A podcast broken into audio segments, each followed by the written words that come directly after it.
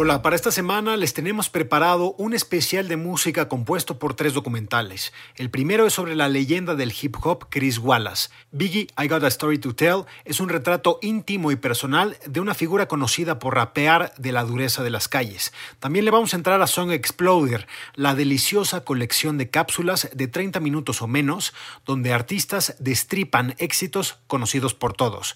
Y vamos a cerrar justo como abrimos, con otra víctima de la violencia que nos dejó sin otro talentosísimo músico afroamericano. El doble asesinato de Sam Cooke nos muestra todo lo que el brillante genio del soul tenía por decir para conseguir un mundo mejor y más justo en la década de los 60.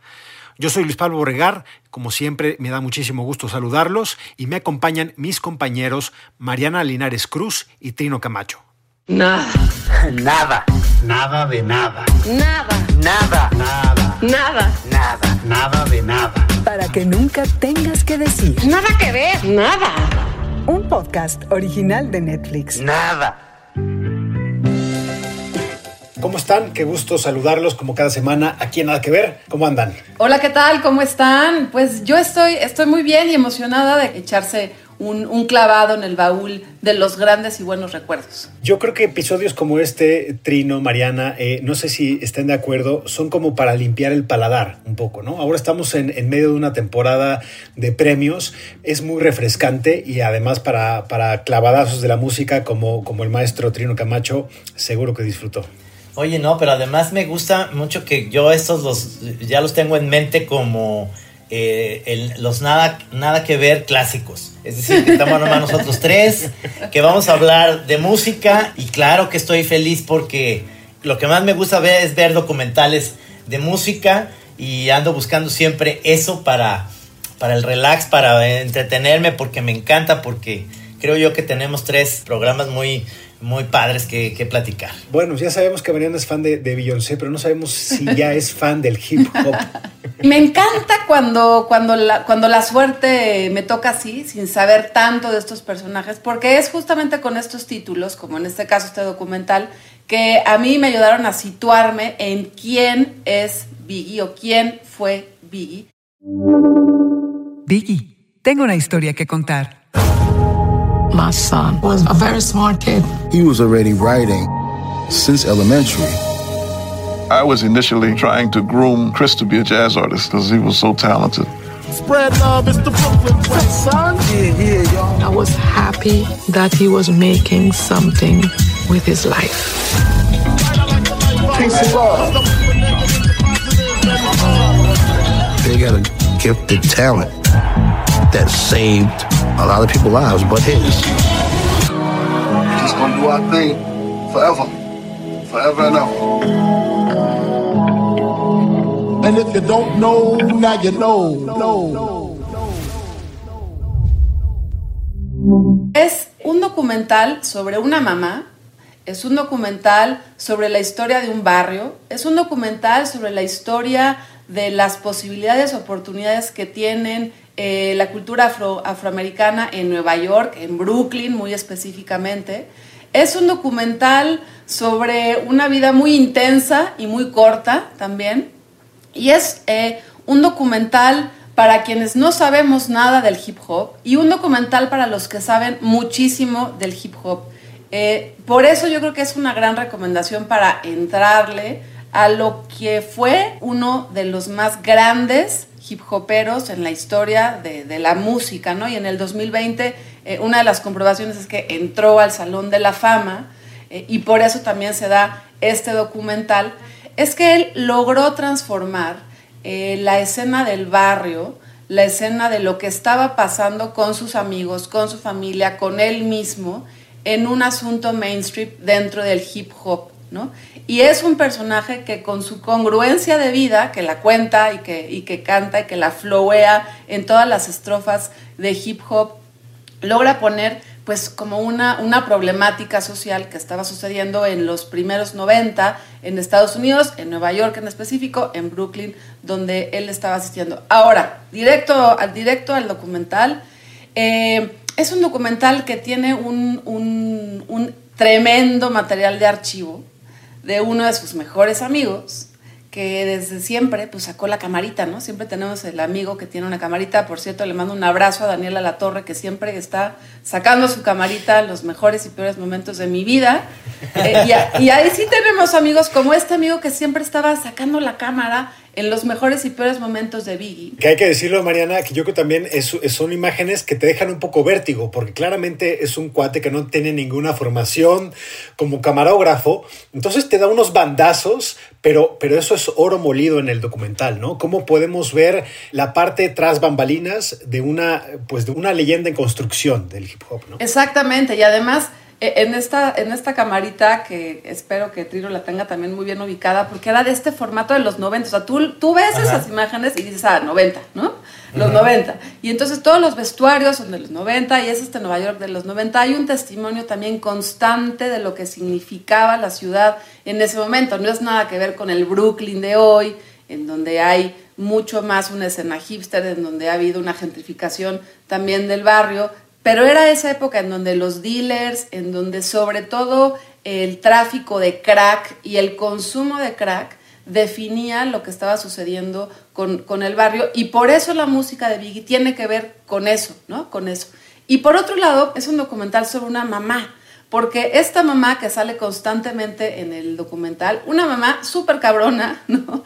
Una mamá dura, una mamá que se hizo sola, una mamá que viene de Jamaica, que ella es migrante y que no necesariamente coincidía con lo que estaba haciendo su hijo, no necesariamente estaba persiguiéndolo también todo el tiempo, porque ella de alguna manera sabía que él estaba traficando droga y como que se hacía dos pasos para atrás, cuenta desde, desde su punto de vista hoy en día lo quién era su hijo, ¿no? Quién le hubiera gustado ser. Me encanta a mí esta mamá que nunca es melodramática, ¿no? Nunca se tira al drama, eh, siempre es como muy muy clara y muy natural, muy natural en lo que pudo haber sido su hijo y una, una de las cosas que me encantó de ella es, la neta, yo he escuchado sus discos una sola vez y no los quiero volver a oír y no me interesa volverlos a oír.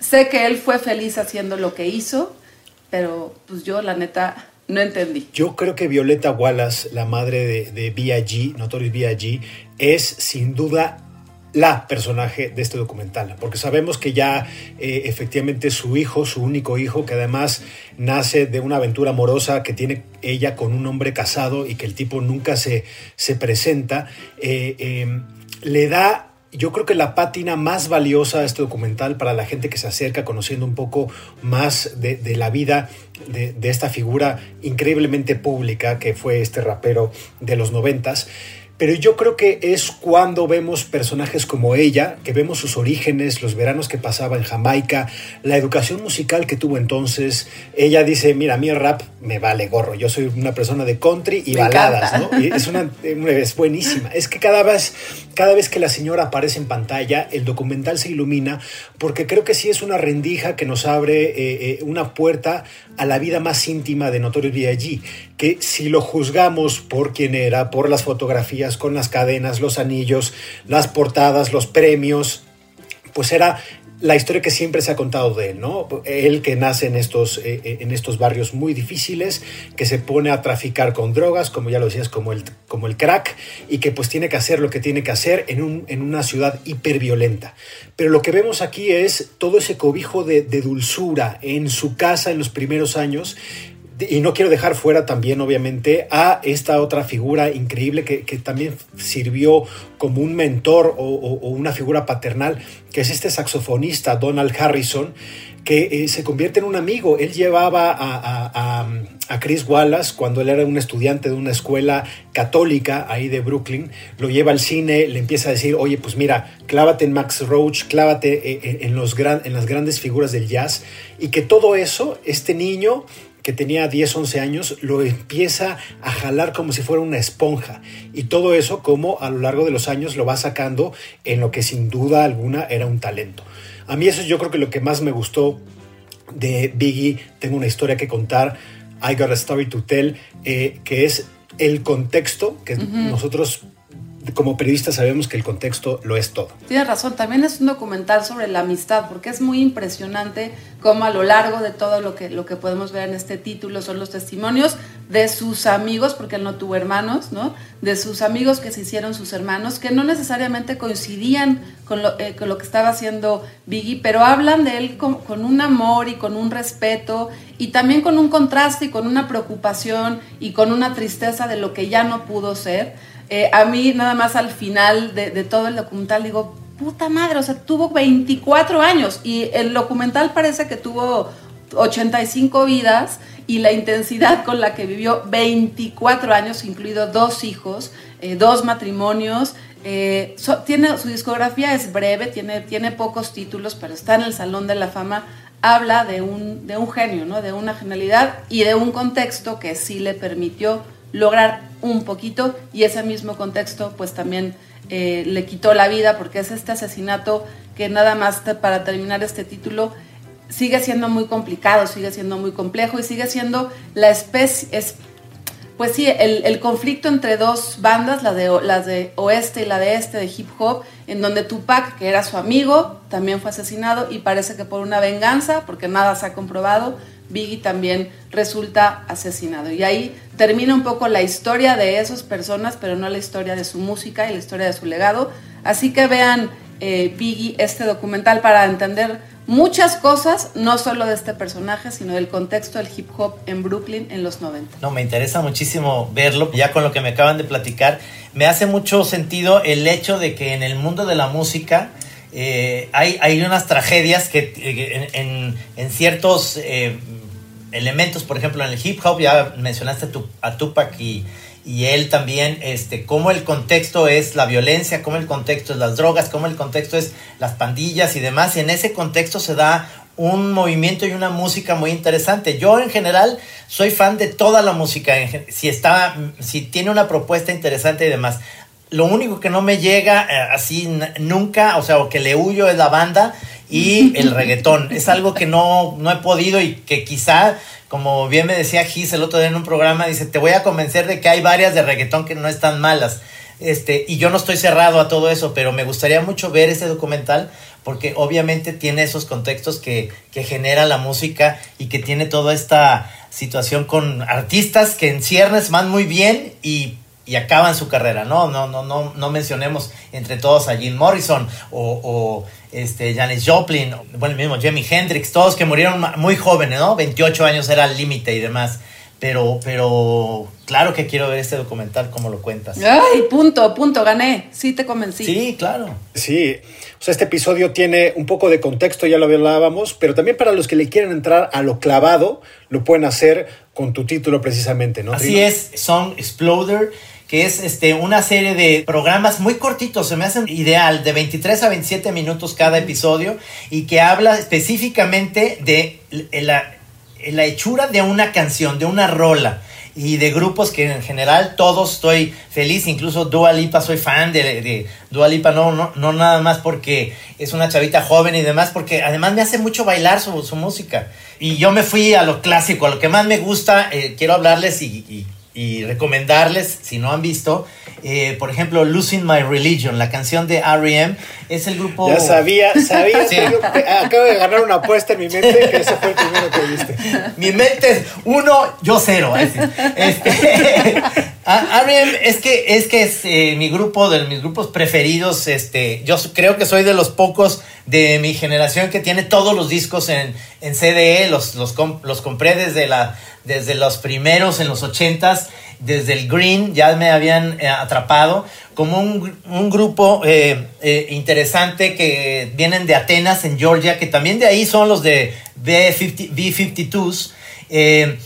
Y obviamente esta, esta canción, que, que, como pasa de repente en estos tipos de, de historias, siempre me, desde que vi la de Queen o que ves cualquier biografía de estos grupos, siempre hay un productor mala onda que les dice que esa canción que van a hacer, y específicamente Losing My Religion, que es una gran rola, este, no va a funcionar porque, porque contiene mandolina. Imagínense nada más. No, eso no va a pegar, entonces esa no va a ser la número uno. Mejor Shiny Happy People, decía. No, no, no, no, pues la más cursi, la más, eh, digamos, que no tiene mucho que ver con el grupo, pero a mí también me gusta, pero no le va a llegar nunca a, a esta Losing My Religion, que además se centra muchísimo en cómo escribió la, la letra Michael Stipe, bueno, todo esto. Sin embargo, también se ven las personalidades cuando ves el especial de Nine Inch Nails, este, ves a un tipo que es todavía más oscuro, Trent Reznor, que es un cuate que se ve, que trae unos, unas broncas muy fuertes, y cómo empezó él, eh, digamos, en esto de la música con algo como más contestatario, super punk, fuerte, rompían este, los instrumentos en el escenario. ¿Y cómo lo ves ahorita tan tranquilo? No, ya completamente nominado al Oscar en todo. Exacto, ¿no? porque además hace soundtracks, ¿no? Ganador. Sí. Claro, ahora está nominado por, por Soul, esta nueva entrega de Pixar, eh, y bueno, ya ha ganado varios, varios premios de la academia. Trino, nada más dejaste fuera un dato importantísimo que yo creo que no, no, te, no te gusta compartir la fama de los demás podca- podcasteros. Que Song Exploder está basada realmente en un podcast porque eh, no sé si te pasa, a mí siempre me queda ganas de ver más porque tiene dos, tenemos dos colecciones en Netflix que lo que hacen es convertir la misma fórmula de lo que ustedes pueden conseguir en, en Spotify o en cualquier lugar donde ustedes escuchen sus podcasts, donde, eh, espero decirlo bien y si no, eh, lo lamento mucho, para el conductor de Song, de Song Exploder desde 2014, que es Rikesh Irwai, Muy bien. que es un Sí. eh, compositor y músico y quien es el host que ayuda a, a entender poco a poco cómo se crean las grandes canciones que todo el mundo conoce. Sí. Y, y- y ustedes pueden saltar porque nada más hay ocho en Netflix, pero yo creo que Trino hay que decir que hay eh, decenas, decenas, decenas de episodios muy disfrutables y eso es para clavarse de, por ejemplo, eh, ¿En qué momento deciden meterle un riff? ¿Por qué un riff y no un bajo? Sí.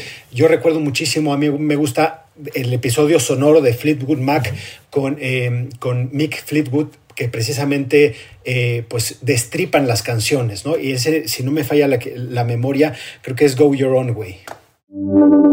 Song Exploder. You never know how a song is going to come together.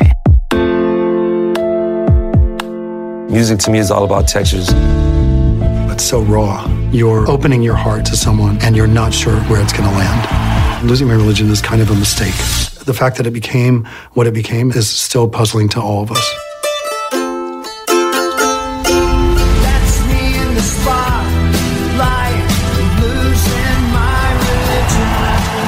I don't mind being famous. It's not that bad. Sampa had just lost his mother, and I had just had a son. It was this beautiful circle. To give it word was what the journey was about. There's a chance I'm not gonna find the right words. I'm not gonna find the right melody. And then there's another chance. This might be the day that you write that thing that you never knew you had in you.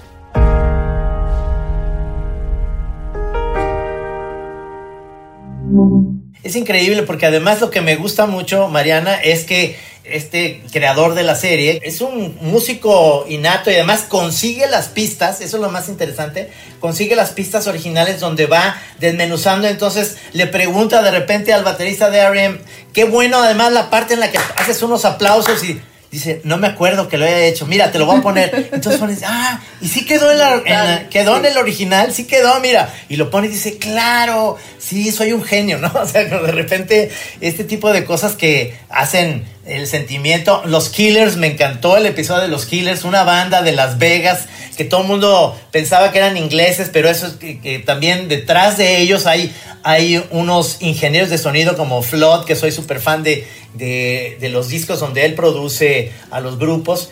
Que, que te van abriendo precisamente esta idea. A mí me gusta muchísimo desmenuzar y hay una parte que decía Michael Stapp, no me gusta que la gente escuche las maquetas de mis canciones porque las, las escucha desnudas. Y saben que yo como fan, yo siempre quiero oír el desnudo de la rola que me gusta para saber cómo es la génesis de una rola y cómo acaba al final. ¿no? A mí uno de los episodios que más me gusta de la serie es eh, Alicia Keys, que además ella me encanta desde siempre. La primera vez que escuché una nota de piano de esa señora lloré. Eh, y cuenta la historia de Three Hour Drive, que es una de sus, eh, que está en su último álbum, que hace con Sanfa, que él también es compositor, Y es increíble como ella, igual así como, como, como lo acabas de contar, sino también un poco el símil es, la neta yo no tengo idea cómo le voy a hacer cuando me siento al piano y empieza a salir algo, ¿no?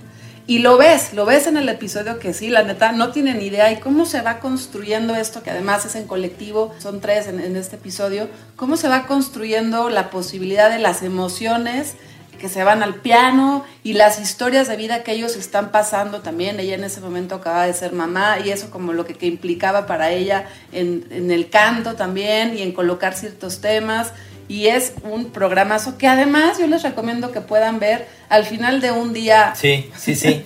el más intenso, el más tremendo, el más horrible, el más bonito. Es una buena manera para mí al menos de acabar el día eh, por lo pronto, por ejemplo, tengo una pareja que es clavado en la música, en los sonidos, eh, en todo lo que tiene que ver con el audio. Y es eso, o sea, es cómo se transforma esa, esa, esa posibilidad sonora en una historia. Así que es una buena recomendación. Yo lo que les quiero decir es que me encantaría que esta, que esta serie continuara con los que me, me gustaría, pero me doy cuenta que en general buscan a los grupos que sí se siguen llevando bien. Ah, o, que son, o que son solistas, que ahí sí no tienen bronca. Pero cómo me gustaría ver algo con Gilmore y Waters de alguna uh, canción de Pink Floyd o, o a Morrissey con... Ya saben, todos están peleados, entonces esos a lo mejor nunca van a querer hacer algo así, que es algo que si lo logra, pues sería fantástico. Siempre pidiendo imposibles, Trino. Sí, siempre. Pero está bien, y lo que creo que está bien es que nos actualiza, porque sí. un poco vemos las referencias aquí, Notorious B.I.G. es de los 90, ahora vamos a hablar de Sam Cooke de los 50, 60.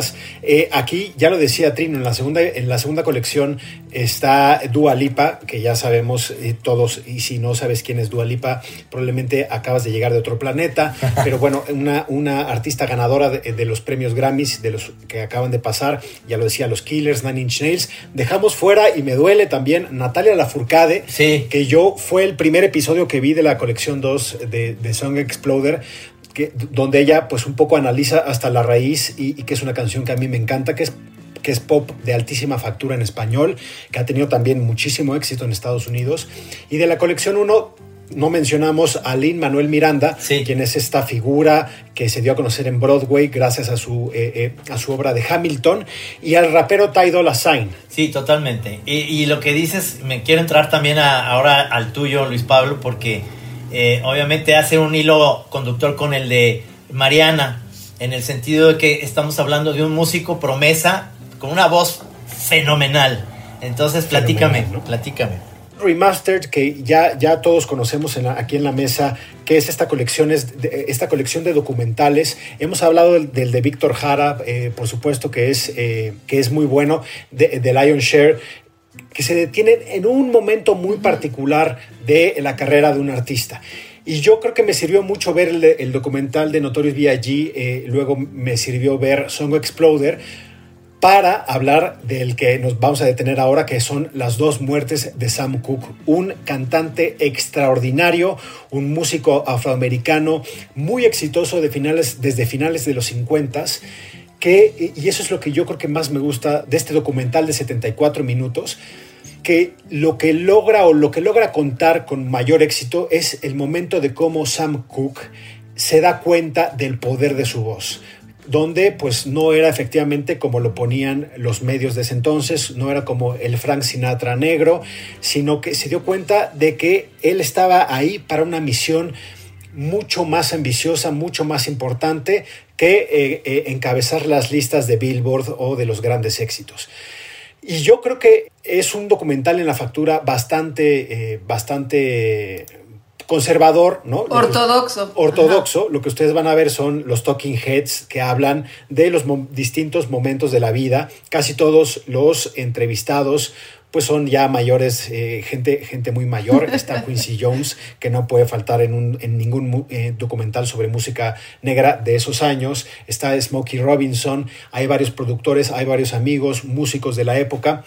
Pero a mí justo lo que me faltó es el contexto quizá personal eh, de Sam Cooke. Mm. Me faltó también un poco de la clavadez de Song Exploder, por ejemplo, para entender cómo se fraguó un himno, porque no hay otra forma de eh, decir que a change, a change, is Gonna Come, que se convirtió en un himno para la, la generación de la lucha por los derechos de las minorías negras, ¿no? de los Civil Rights Movement de los 60s, se, convirtió en la canción.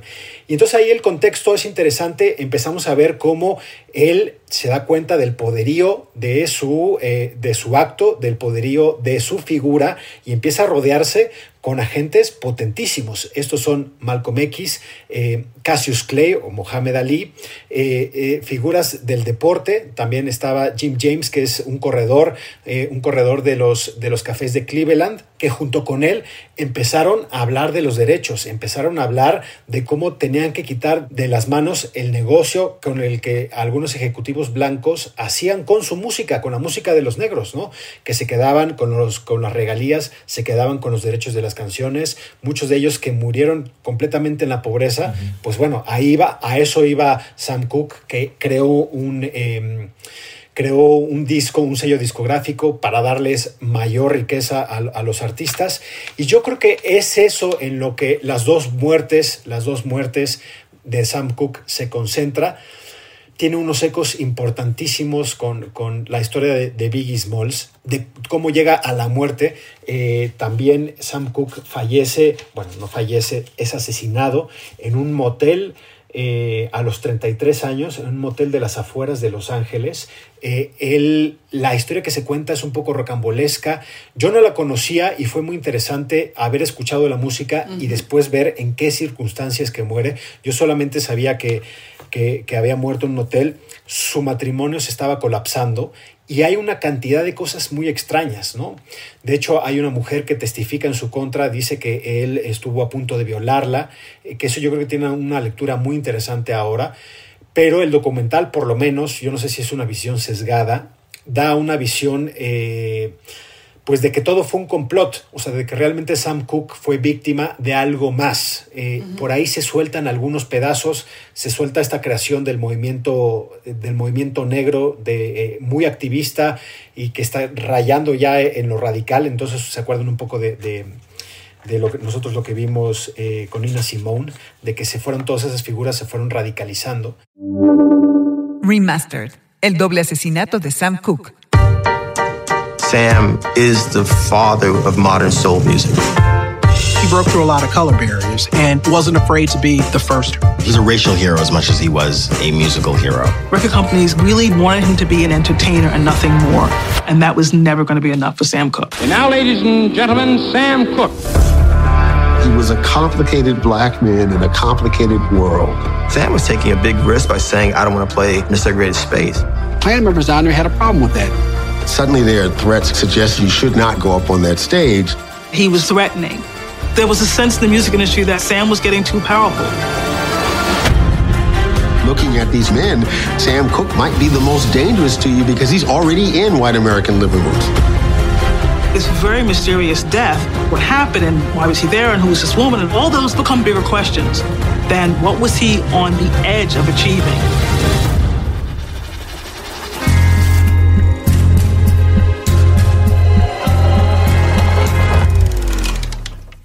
Me dejó satisfecho, pero con muchas ganas de más. A mí me hubiera encantado ver a Change is Gonna Come, que los músicos, que sí están en el documental, está el productor que la grabó, que te explica cómo los, los vellos del brazo se le pusieron de punta la primera vez que, que la escuchó en un estudio, me dijeran, pues mira, esta esta frase nace de esto, eh, le pusimos este momento, porque además fue una canción censurada. Entonces, están los elementos, pero me hubiera gustado un empaque mucho, mucho más sólido. Hay algo a mí con esta serie de documentales, que, ¿cómo le llamaremos? Colección, ¿no? Colección de títulos sí. remastered, que, que, me encanta y que se vuelve a cumplir con este de Sam Cooke, que es eh, cinco elementos que, que, he como que encontrado en, en todas las historias de esta colección. Uno es que es la narrativa de un personaje, ¿no? Es la historia de un personaje como que desde el momento, a veces desde que nace, a veces desde que tiene un conflicto. Entonces tenemos esta vida de un personaje, pero a la vez tenemos la historia de la música en Estados Unidos, que no necesariamente tiene que ser para conocedores, que es mi caso, eh, sino que va contando cómo ese personaje se inserta, cuál es la importancia de ese personaje en la historia completa de eh, la música en Estados Unidos. Luego, que me encanta y es un poco lo que dices tú, Luis Pablo, es el descubrimiento constante de detalles, ya sea en la vida de este personaje o en la historia de la música en Estados Unidos o en el propio contexto, como que te va revelando, ¿no? Eh, cositas, pequeñas cositas a lo largo de todo el documental.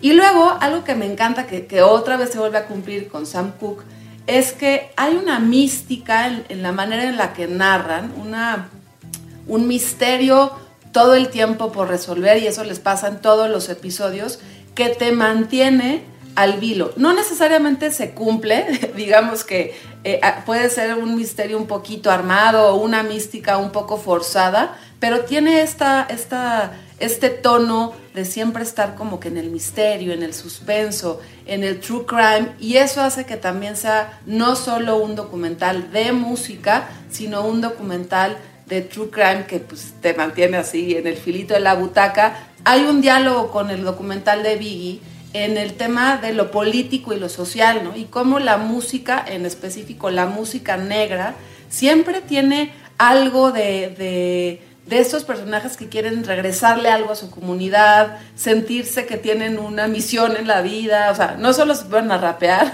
o no solo se ponen a cantar baladas como lo hacía Sam Cooke o, o este, eh, blues, sino que dentro de su voz o su corazón tienen esta necesidad de, de que se les regrese algo a, a, a su, pues no sé, a su, a su sociedad, ¿no? A, lo político. Y me parece muy interesante porque como que hay, ha habido una constante con estos personajes también de la música eh, negra. Sí, total. Yo, sí, sí. yo creo que son figuras actuales, ¿no, Trino? Sí, y, y es que, eh, fíjate, una de las cosas que me gusta mucho del documental es que nosotros estamos, eh, me, nos queda muy claro que en general la música que se haya grabado en, en esas épocas, incluso antes, son grabaciones que no han perdido esa calidad, que, que se, siempre la onda musical eh, tenían los recursos como para que la música siempre suene bien, si tú eres un buen músico, si cantas precioso, siempre se queda. Pero la imagen que ellos consiguen, las imágenes que ellos consiguen para machar todo esto, para mí es lo más interesante, ver sus programas de televisión y, macharlo junto con la cuestión racial y las muertes y, y todo lo que los, el Ku Klux Klan, hay una escena preciosa donde pasa un afroamericano y los del Ku Klux Klan están echándose unos refrescos afuera de una tienda, así como si nada. Ese tipo de imágenes que recuperan, aunado a, a que la música, eh, digamos, es, esas imágenes son como, nunca son tan nítidas como la música. La música es, siempre va a ser la, la que nos va a llevar a todo esto. Uh -huh. Y hay un personaje que a mí me hizo todo, el, eh, sin hacer spoiler, que, que también hay una teoría que él que él pudo estar involucrado en muchas de estas cosas, que es Alan Klein, que es el productor que estuvo detrás de la ruptura de los Beatles, que realmente es lo que siento yo que eso pasó, además de que obviamente ellos ya estaban hartos de estar juntos, pero él fue, digamos, el, el, el hilo que rompió todo entre Lennon y McCartney, porque Lennon traía a Alan Klein y McCartney traía a, su suegro, al, al, papá de Linda McCartney, para eh, encargarse de las finanzas de, de, del grupo. Ahí tronó y Alan Klein quedó como el malo, que sí fue el malo, porque además se, se chingó a los Rolling Stones. Y es un productor que a la hora de la hora salió el peor de todos, ¿no? Es, es, es, un personaje, digamos, oscuro en la historia de la música que se fue metiendo como la humedad. Y eso es muy interesante también, la otra teoría en este documental. Pero ves, es por eso decíamos que el contexto es muy uh -huh. importante, porque eso es sabrosísimo, pero queda un poco fuera, como que todo es superficial sí. en el documental de las dos, dos muertes de Sam Cooke. Pero bueno, siempre también es, a veces, eh, a mí me gusta cosas que te, te hacen ir a otras cosas, ¿no? O sea, o te ponen a, a, leer algunas cosas o algunos documentos o buscar algunos documentales que puedan crear o, o, o magnificar un poco la imagen. Compañeros, la próxima semana tenemos un estreno de una película que seguramente va a dar mucho de qué hablar, no solo por la historia, sino porque yo creo que es un duelo de titanes en la actuación, Idris Elba y Caleb McLaughlin, que es uno de los chavos de Stranger Things. Eh, la película se llama Concrete Cowboy y esta sí la van a ver en los estrenos de la semana por todos lados. Muy bien, yo por lo pronto voy a poner a escuchar a Sam Cooke, que me pone de muy buen humor. Sí, claro. Echar una bailada y que les vaya muy bien. Me rompe el corazón que, que la canción A Change Is Gonna Come, que es ese himno, Ajá. haya salido el mismo año en que lo asesinan. O sea, es 64, ¿no? Durísimo, ¿no? A los 3, a 33 años acaba esa vida y también nace una leyenda. Pero bueno, Ahí lo dejamos para un tequila. Esa es luego- parte de las leyendas. Solo las Sí. leyendas les pasan esas cosas, ¿no? Sí, sí, claro, claro. Bueno, hasta luego, Hasta compañero. luego. Besos, abrazos. Sale. Bye. Para que nunca tengas que decir. Nada que ver. Nada. Un podcast original de Netflix.